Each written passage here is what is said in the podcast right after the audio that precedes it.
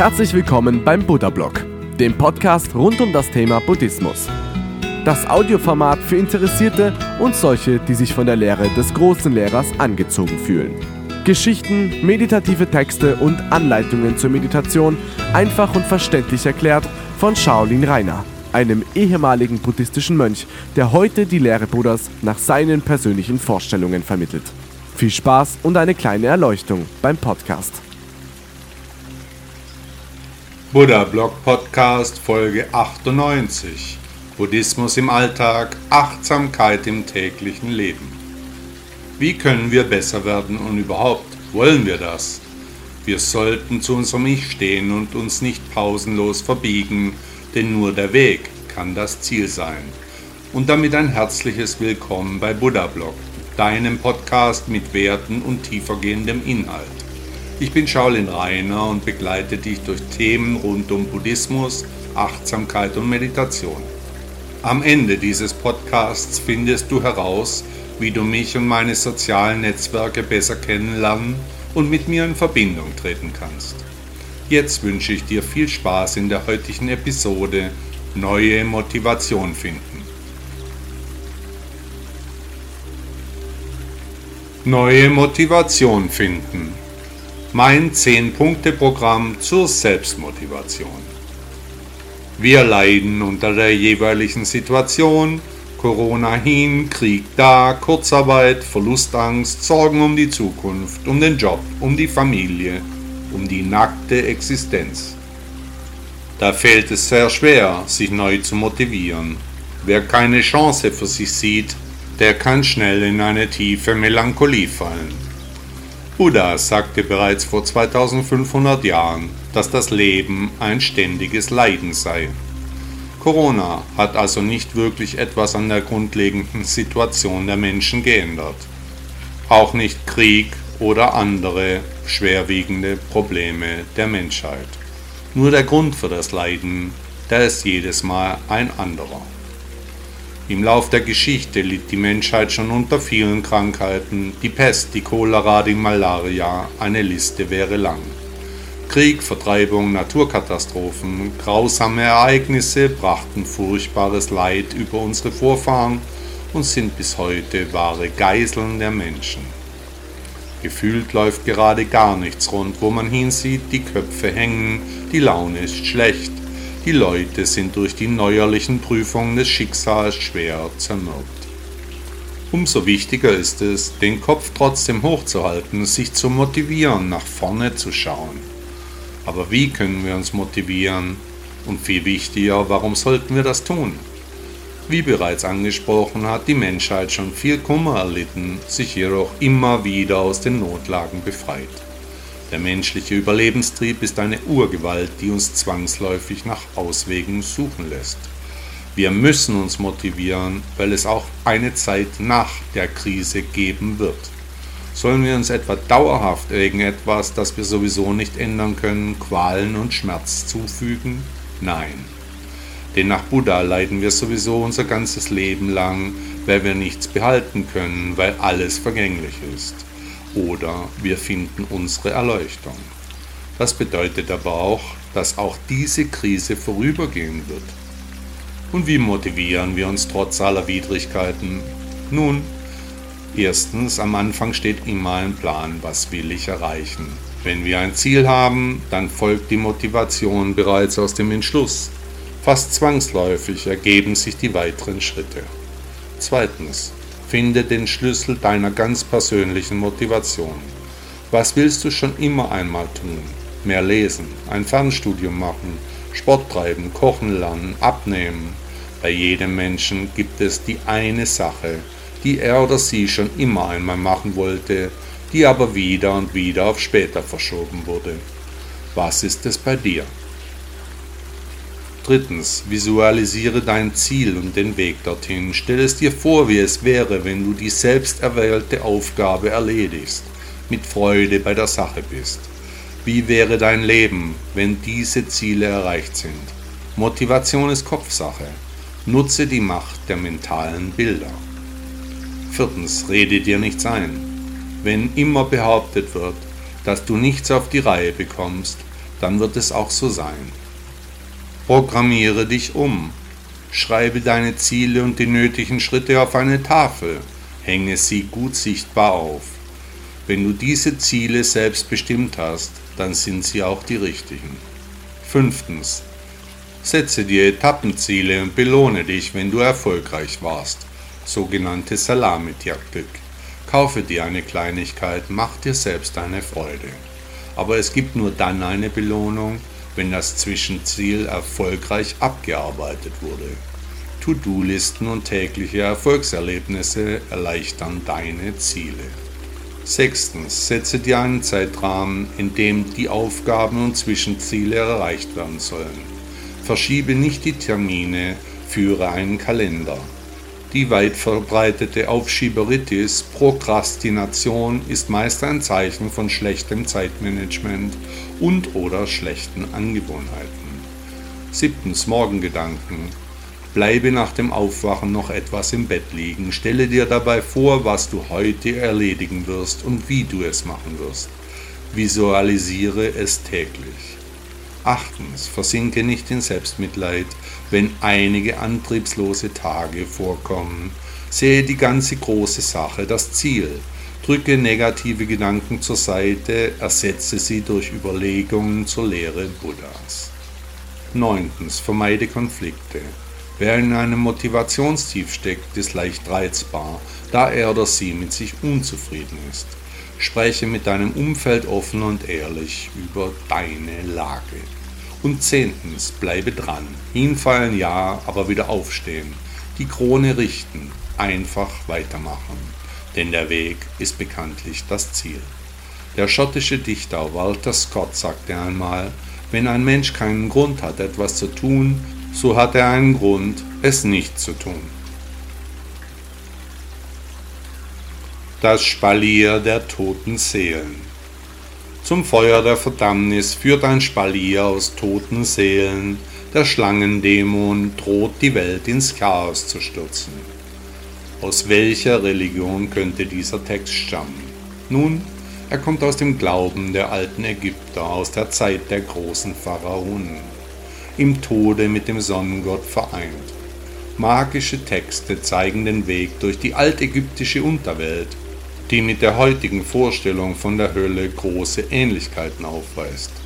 Sich erheben und wieder auferstehen, mit Magie aus den Pyramiden zu den Sternen aufsteigen. Das heilige Drehbuch der Pharaonen stellt sich die Reise ins Jenseits wahrhaft höllisch vor. Gigantische Zeugnisse der Vergangenheit zeigen noch heute die vergangene Glaubenswelt auf. Das Leben nach dem Tod, das war für das alte Ägypten der Inhalt des Daseins auf der Erde. Sie hatten klare Vorstellungen, sie wussten, welche Vorbereitungen zu treffen waren. Den Toten wurde Essen, Wein und Bier, Schätze und Waffen mit ins Grab gegeben, um auf der Reise ins Jenseits nicht darben zu müssen, das gute Leben mitnehmen, das war ihre wichtigste Intention. Die ersten Könige Ägyptens opferten sogar ihre Diener, um nicht alleine durch die magische Tür in eine andere Welt gehen zu müssen. Viele Grundsätze prägten ihren Glauben, die später in anderen Religionen eine Wiedergeburt feiern würden. Die Auferstehung war ein Prozess, durch verschiedene Pforten mussten die Toten gehen, Dämonen forderten ihnen viel ab, die finale Abrechnung wartete auf die Gläubigen. Der ägyptische Erzdämon Apophis weist unglaubliche Übereinstimmungen mit Satan auf. Kreaturen der Unterwelt verschmolzen mit Göttern, erschwerten die Wege mit allerlei Aufgaben. Das Leben nach dem Tod stand als universelle Religion aber jedem alten Ägypter offen. Osiris und Isis konnten neue Leben erschaffen, die Schriften verehrten sie als Herren der Unterwelt. Menschen brachten ihnen über tausende von Jahren allerlei Opfer dar, die Heiligkeit wurde symbolisiert vom Gerichtssaal des Osiris. Der Gott würde in einer Halle über sie richten, das Herz des Verstorbenen würde auf einer Waage gegen eine Feder aufgewogen, als einen ultimativen Test der Wahrheit. Wenn das Herz zu schwer war, wurden die Unreinen von einem heiligen Gott gefressen. Die Angst vor der Vernichtung der eigenen Ewigkeit bereitete ständiges Unbehagen. die magische Tür zum Jenseits beschäftigte die Lebenden.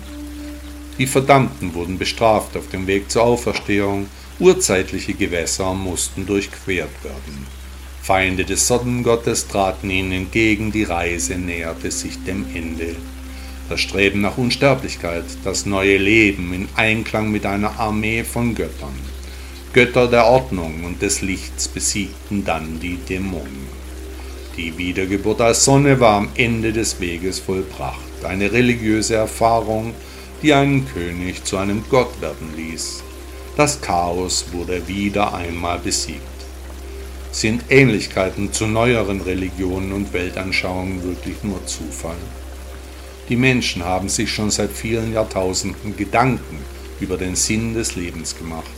Götter kamen, Götter gingen. Im ägyptischen Totenbuch, einer Spruchsammlung über das Leben nach dem Tod, etwa 2500 vor unserer Zeitrechnung steht, ich bin das Gestern, das Heute und das Morgen, und ich habe die Macht, auch ein zweites Mal geboren zu werden. Ich bin die göttliche, verborgene Seele, die die Götter schuf und die Bewohner der Tiefe, des Ortes der Toten und des Himmels versorgt. Huldige dem Herrn des Schreins, der im Zentrum der Erde steht. Er bin ich und ich bin er. Das Ego bringt nur Leiden. Welchem Zweck dient unser Leben? Wer sind wir? Warum sind wir? Heute möchte ich über das Leiden sprechen. Warum leiden wir so sehr und was können wir dagegen tun? Zuerst einmal ist festzustellen, dass das Leiden etwas sehr Persönliches ist. Was den einen Menschen glücklich machen kann, wird einen anderen vielleicht in tiefe Verzweiflung stürzen. Ein und dieselbe Begebenheit, aus einem anderen Blickwinkel heraus betrachtet, weckt den verschiedenen Menschen komplett unterschiedliche Emotionen. Das Leiden kann die unterschiedlichsten Formen annehmen, die das Opfer allerdings immer selbst bestimmt. Alle Ursachen von Leiden könnte man niemals aufzählen, dafür gibt es auf dieser Welt einfach nicht genug Papier. Nach Buddha leiden wir, weil das Leben schmerzhaft ist, wir nichts halten oder behalten können und uns daraus eine tiefe Unzufriedenheit erwächst. Schon die Geburt ist mit Leiden verbunden, Alter, Krankheit und Tod jedoch um ein Vielfaches mehr. Unsere Zeit mit Menschen verbringen zu müssen, die wir nicht mögen, ist leidvoll. Unsere Zeit nicht mit den Menschen verbringen zu können, die wir lieben, ist auch leidvoll. Wir leiden, wenn wir uns materielle Dinge wünschen, die uns fehlen. Selbst ein Erreichen unserer Wünsche kann in der Konsequenz leidvoll sein. Buddha sagte, Leben ist Leiden. Als Ausprägung seiner Weltanschauung entwickelte er die vier edlen Wahrheiten und den edlen achtfachen Pfad. Könnten wir versuchen, unser tägliches Leiden zu vereinfachen, können wir einfache Kategorien des Leidens beschreiben, die Ursachen vielleicht in Gruppen aufteilen? Ja. Es gibt zwei Kategorien des Leidens. Erstens Konflikte in uns selbst und zweitens Konflikte mit anderen Menschen. Zuerstens. In die erste Kategorie fallen alle Formen des Leidens, die nur auf uns selbst zurückzuführen sind, etwa wenn wir uns nicht gut genug fühlen oder wir denken, dass wir immer nur Pech haben Warum ich? Warum immer ich? Solche Gedanken gehören zu den Konflikten in uns selbst. Das Begehren, das Wollen, das Wünschen, aber auch jede Art von Wertung fallen in diese Kategorie. Die übermäßige Beschäftigung mit unserem Ich, mit unserem Ego, solche Denkmuster fallen in die Kategorie Konflikte in uns selbst. Wir treten dabei in einen Dialog mit unserem Ego, der in Wahrheit ja nur ein Monolog ist. Das Ego sind wir ja auch selbst. Es ist deshalb zwangsläufig ein Monolog. Das Ego ist keine separate Einheit, es ist ein Teil unseres Ichs. Die ständige Bemühung, ein besseres Leben zu führen, verdrängt den Blick auf die wahre Lösung aller Probleme, nämlich die Erleuchtung aus der Lehre Buddhas einmal näher zu betrachten. Zu zweitens, wenn wir mit anderen in Konflikt stehen, entstammt unser Leiden aus der zweiten Kategorie. Das Vergleichen von unserer Lage mit der Position anderer Menschen erzeugt entweder ein Gefühl von Minderwertigkeit oder von Überlegenheit. Wir nehmen wahr, was diese Person gesagt oder getan hat und bilden uns dann eine Meinung. Besonders wenn wir uns angegriffen fühlen, wenn wir der Meinung sind, dass die andere Person uns etwas getan hat, dann laufen wir innerlich zur Bestform auf. In der Konsequenz ärgern wir uns so sehr, dass wir an der Grenze zur Selbstzerstörung ankommen. Also was können wir tun? Wir können mit der Hilfe desselben Egos, mit dem wir auch in diese vertragte Situation gekommen sind, wieder aus dem Schlamassel herauskommen. Wenn wir einen Weg des spirituellen Erwachens gehen wollen, dann doch nur aus einem Grund. Wir wollen Antworten auf die wichtigen Fragen des Lebens finden. Und diese Antworten gibt es nicht so einfach. Hier müssen wir Arbeit investieren, achtsam sein und über den Tellerrand hinausblicken. Mit Meditation können wir Fragen auflösen, Ängste verlieren. Wir können auf die Reise zur Erleuchtung aufbrechen. Leben und Tod sind nur eine Illusion. Unser eigenes Ego steht uns dabei ständig im Weg. Blicke auf die wahre Welt, auf das grenzenlose und universelle Bewusstsein, das in seiner Unendlichkeit allen Menschen offen steht. Die Dummheiten unseres Egos erfüllen keinen Zweck. Der amerikanische Schriftsteller Mark Twain sagte einmal, Mensch, das einzige Lebewesen, das erröten kann. Es ist aber auch das einzige, was Grund dazu hat. Glück im Unglück. Was ist Glück? Was ist Unglück? Ich habe immer nur Pech. Mein Leben ist furchtbar. Warum immer ich? Hast du solche Sätze schon einmal gehört? Vielleicht sogar in deinem Umfeld? Ich würde sagen, schon sehr oft. Vielleicht hast auch du sowas ähnliches schon mal gesagt oder wenigstens gedacht. Ich möchte hier folgende Geschichte erzählen, die zum Nachdenken anregen soll. Einst lebte ein weiser alter Bauer, der Pferde züchtete, schöne, große und mächtige Tiere. Mit seiner Familie kümmerte er sich um sie, sein Vieh war ihm wichtig, es wurde gut gefüttert, viel bewegt, die Kreaturen hatten bei ihm ein gutes Leben. Über die Jahre wurde seine Zucht bekannt, sein Wissen über Haltung und Paarung wurde sehr geschätzt. Sein Hof befand sich in einer sonnigen Ebene am Fuß eines kleinen Berges, weshalb er die Pferde auf einer großen grünen Koppel hielt, mit einem Unterstand für schlechte Tage.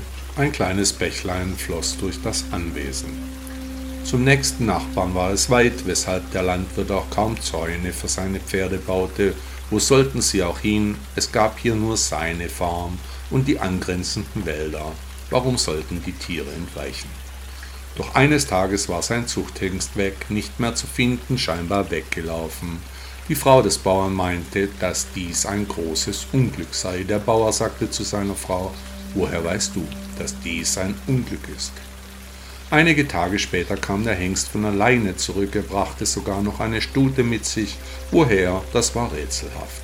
Da sagte seine Frau, dass dies ein großes Glück sei, das wichtige Pferd zurück und noch ein Tier dazu. Da sagte der Bauer zu seiner Frau, woher weißt du, dass dies ein Glück ist? Die Frau verstand nichts mehr und ließ es auch damit bewenden. Der Sohn des Bauern stieg auf die zugelaufene Stute, die ihn sofort abwarf. Er brach sich dabei das Bein. Die Frau des Bauern meinte, dass dies ein sehr großes Unglück sei. Der Bauer sagte zu seiner Frau, woher weißt du, dass dies ein großes Unglück ist? Einige Tage später kam der bewaffnete Konflikt aus der Stadt zu ihnen aufs Dorf. Soldaten wurden einberufen, aber nicht der Sohn des Bauern. Er hatte großes Glück, durch das gebrochene Bein war er untaglich. Und was ist die Lehre aus der Geschichte? Nichts wissen wir, wir meinen nur zu wissen. Etwas Gutes kann schnell zu etwas Schlechtem werden. Gut ist nicht immer gut und schlecht ist nicht immer schlecht. Was schlecht ist, wird sich zeigen. Ich habe nicht immer nur Pech und mein Leben ist nicht furchtbar. Wir müssen warten, bis die Geschichte zu einem Ende kommt. Dann wissen wir mehr. Du wirst morgen sein, was du heute denkst. Buddha sagte einmal, die edelste Art, Erkenntnis zu gewinnen, ist die durch Nachdenken und Überlegung. Die einfachste Art ist die durch Nachahmung und die bitterste Art ist die durch Erfahrung.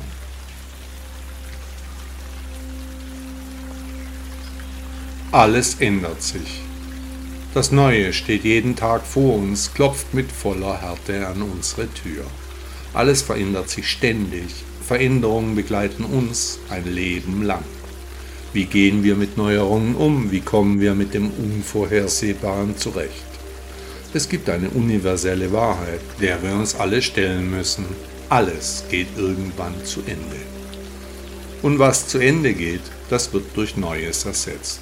Ob es uns gefällt oder nicht, so ist der Lauf der Dinge. Die Zeit ist gekommen, das Alte geht, das Neue kommt.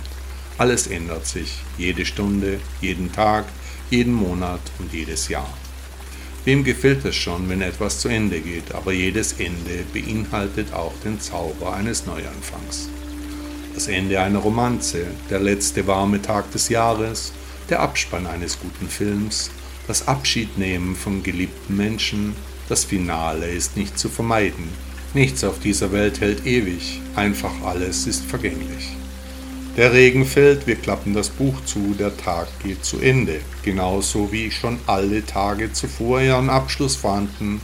Wir verlassen den Raum, verabschieden uns innerlich, dann ist die große Leere da, steht wie ein großer weißer Elefant mitten in unserem Herzen. Jeder Tag ist einer dieser Tage. Auch heute werden wir wieder Abschied nehmen von Vertrautem, von Geliebtem, von der Geborgenheit. Der Boden unter unseren Füßen erlöst sich auf, wir fallen in eine tiefe Dunkelheit. Wir nehmen Abschied, weil alles sich ändert, nichts bleibt so, wie es war. Alles Liebgewonnene, alles, an was wir uns gewöhnt haben, allem sagen wir auf Wiedersehen, denn nichts bleibt. Etwas Neues beginnt, noch sind unsere Schritte zögerlich, die Unsicherheit sitzt tief in uns, erschreckt uns, verängstigt unsere Seelen. Doch wir müssen den Weg weitergehen, die Schmerzen akzeptieren, alles ändert sich schon wieder. Die Menschen, die zu uns gehören, die vertrauten Dinge, die lieben Gewohnheiten, wie sehr wir sie vermissen. Was hilft uns dabei, diese stetig veränderte Welt zu begreifen? Wie können wir mit der schrecklichen Gewissheit umgehen, dass alles vergänglich ist, wir nichts behalten können? Die Lehre Buddhas zeigt uns das Licht, das durch die Tür in den dunklen Raum fällt. Die universelle Wahrheit ist, dass nur die Erleuchtung einen Ausweg aus dem Dilemma der Menschen bietet, dass nur das Erwachen den Zyklus der gefühlten Realitäten unterbrechen kann. Das Neue, das Licht, das durch die Tür scheint, ist erschreckend, macht uns Angst. Aber jedem Anfang wohnt eben auch ein Zauber inne. Der indische Rechtsanwalt Mahatma Gandhi sagte einmal, sei du selbst die Veränderung, die du dir wünschst für diese Welt.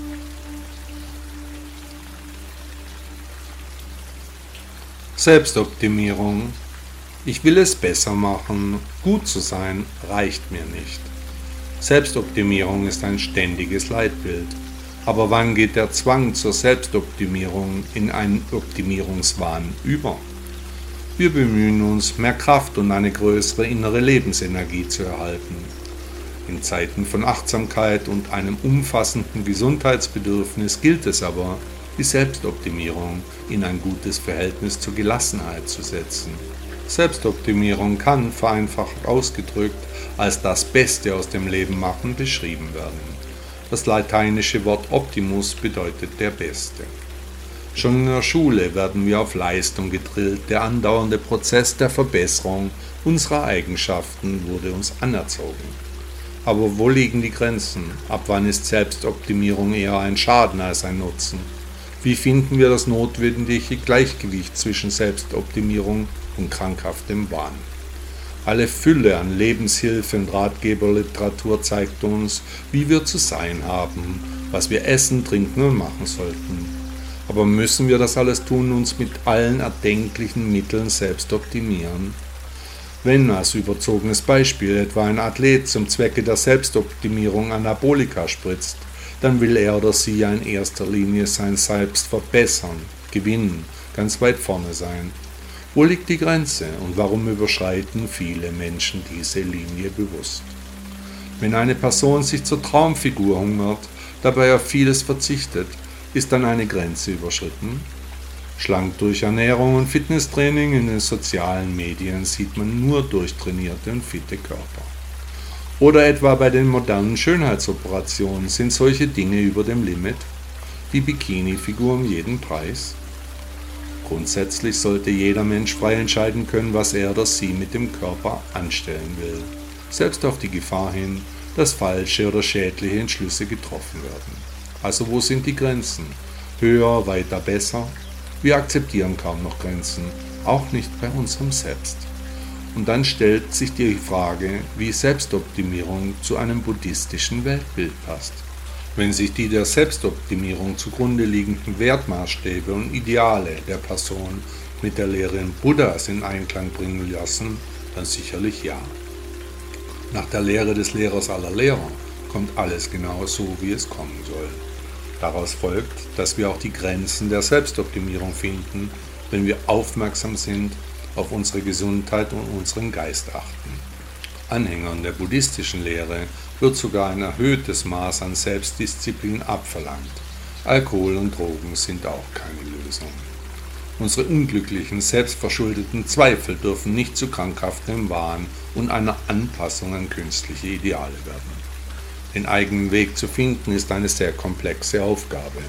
Nur die Art von Selbstoptimierung, die wir selbst als positiv bewerten, die wir mit gesunden buddhistischen Werten verbinden, die ist akzeptabel. Wenn jemand dir erzählt, dass Erfolg und Glück nur eine Frage der inneren Einstellung sei, dann wirst du angelogen. Entfalte deine Talente, mach ausreichend Sport, entwickle deine Fähigkeiten, aber bleibe auf dem Pfad des historischen Buddhas. Sein Weg war der der Mitte. Achtsamkeit ist auch ein bewusstes Verzichtshandeln, eine gängige Entschleunigung. Dieser Trend hat bereits in vielen Lebensbereichen Einzug gehalten, etwa als Digital Detox, als Fasten, beim Verzicht auf Genussmittel, im entschleunigten Urlaub, beim Abschied vom Auto, beim Loslassen von unnützen Konsumgütern. Aber der Selbstoptimierungswahn ist eine Sucht. Auch hier muss man achtsam die gesunde Mitte finden. Der Amerikaner Henry Ford sagte einmal, nicht mit Erfindungen, sondern mit Verbesserungen macht man Vermögen. Wie können wir loslassen? Dunkle Anker halten uns am Boden. Jeder Mensch hat eine Vorgeschichte, er wird geprägt durch ganz persönliche Erlebnisse. Wer ohne Fehler ist, der werfe den ersten Stein. Allerdings gehen die Menschen ganz unterschiedlich mit ihren Verletzungen und schmerzhaften Erinnerungen um. Manche verschwenden keinen Gedanken an die Vergangenheit, andere sind geradezu fixiert auf ihr Vorleben. Was ist der Schlüssel? Wo liegt der Sinn in den unterschiedlichen Verhaltensmustern? Sollte unsere Vergangenheit nicht ein Prolog für das Heute sein? Manche Probleme aus unserem bisherigen Leben können uns innerlich regelrecht vergiften. Dinge, die uns von morgens bis abends die Energie rauben, uns wie dunkle Anker am Boden halten, zermürbend und andauernd unseren Geist martern. Dinge, die Frustration, Verletzung, Verbitterung und Entmutigung nach sich ziehen. Kurzum, unser Leben in ein unerträglichem Maß negativ beeinflussen. Wie können wir loslassen? Warum ist Loslassen so schwer? Manchmal kann die Erinnerung an ein vergangenes Ereignis während der ganzen Lebenszeit schmerzhaft sein. Wenn die Vergangenheit immer präsent bleibt, können daraus starke Einflüsse auf unsere Gegenwart entstehen. Wir müssen dem Weg des Lichts folgen, um das Leben in der Vergangenheit zu beenden. Aber dafür braucht es Einsicht und Erkenntnis, dass es an der Zeit für eine Veränderung ist, dass wir nicht mehr zulassen, wie schlechte Erinnerungen unser Leben und unsere Zukunft beeinflussen. Um wie viel besser könnte unser Leben sein, wenn wir mit der Vergangenheit endlich abschließen könnten um mit dem Gestern ins Reine zu kommen, die dunklen Anker abzuwerfen, hilft es uns, die mentale Perspektive zu verändern. Das Konzept der Erleuchtung ist den Hörern meiner Texte zwischenzeitlich sicherlich bekannt. Mit Hilfe der Lehre Buddhas können wir die Perspektive sogar recht einfach wechseln.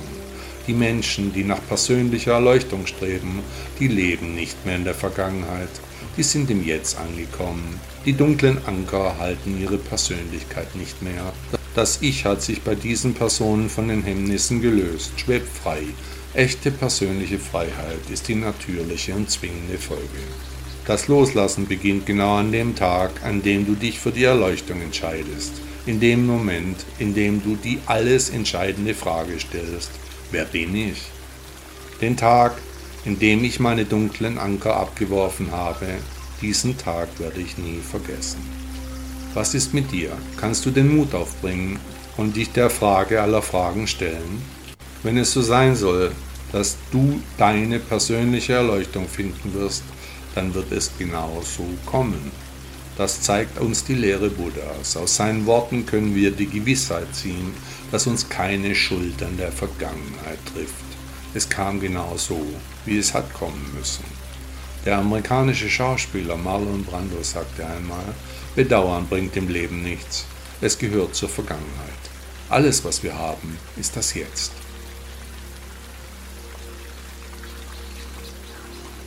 Die Katze von Schrödinger Schrödingers Katze ist ein physikalisches Paradoxon. Wir sperren eine Katze in eine Box, darin ist ein Gift. Nun wissen wir nicht, ob die Katze das Gift gefressen hat oder eben nicht, solange die Box verschlossen ist. Bei Schrödingers Katze handelt es sich um ein Experiment aus der Physik, das 1935 von Erwin Schrödinger vorgeschlagen wurde. Ich für meinen Teil verehre Schrödinger fast bis zur Unendlichkeit. Erwin Schrödinger ist für mich einer der Vordenker der Welt. Wenn ein Physiker etwas aussagt, dann geht es meist um Physik. Aber, aber, aber, wie Penny aus Big Bang Theorie sagen würde, geht es um einen Zustand, in dem die Katze gleichzeitig lebendig und tot ist. Ist sie tot oder nicht? Also wir, sind wir tot oder eben nicht?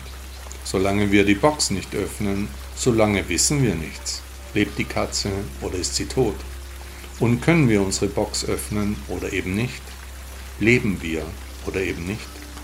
Schrödingers Katze zeigt uns das gesamte Paradox des Lebens, die Endlichkeit der menschlichen Existenz. Zwei verschiedene Zustände sind möglich. Die Katze ist im Katzenzustand.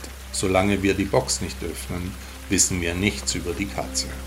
Hat die Katze das Gift gefressen oder nicht? Das Leben aus buddhistischer Sicht entspricht der vermaledeiten Katze. Solange ich die Box nicht öffne, solange bin ich, wer immer ich sein mag. Erst wenn ich die Box öffne, dann weiß ich, wer ich bin. Solange ich den Zustand der Katze nicht überprüfe, solange weiß niemand etwas. Dein Leben entspricht der der Katze des Schrödingers. Willst du also deine Box öffnen, deine Box, dein ganz persönliches Leben erfahren. Wenn Schrödingers Katze in naiver Weise die Dummheit unseres Lebens zeigt, wo ist dann die Wirklichkeit? Wirst du, geschätzter Hörer, die Wirklichkeit gegen die Unwirklichkeit austauschen? Besser wie bei Schrödinger kann Buddhismus nicht werden. In der Quantenoptik wird ein Katzenzustand als kohärente Überlagerung von zwei bestimmten kohärenten Zuständen mit entgegengesetzten Phasen definiert. Katze tot oder nicht, also Buddhist oder nicht. Der englische Schriftsteller Daniel Defoe sagte einmal, wer eine Katze hat, braucht das Alleinesein nicht zu fürchten. Ich bedanke mich für die Zeit, die du jetzt mit mir verbracht hast. Ich freue mich auch schon darauf, wenn du in der nächsten Folge wieder einschaltest. Ihr könnt auch meinem Podcast folgen, wenn er euch gefällt. Das geht zum Beispiel auf Spotify. Wenn du mich dort hörst, drücke doch einfach auf den Folgen-Button und natürlich freue ich mich über 5 Sterne bei Spotify. Viele Leute haben das schon gemacht und helfen mir dabei, noch besser gefunden zu werden. Die Links zu meinem Blog und zu meinen sozialen Medien findest du unten in den Show Notes, wo ich auch meine kostenlosen Apps zum Thema Buddhismus im Alltag bei den Stores von iOS und Android verlinkt habe. Tschüss und komm gut durch die Woche. Tausend Dank.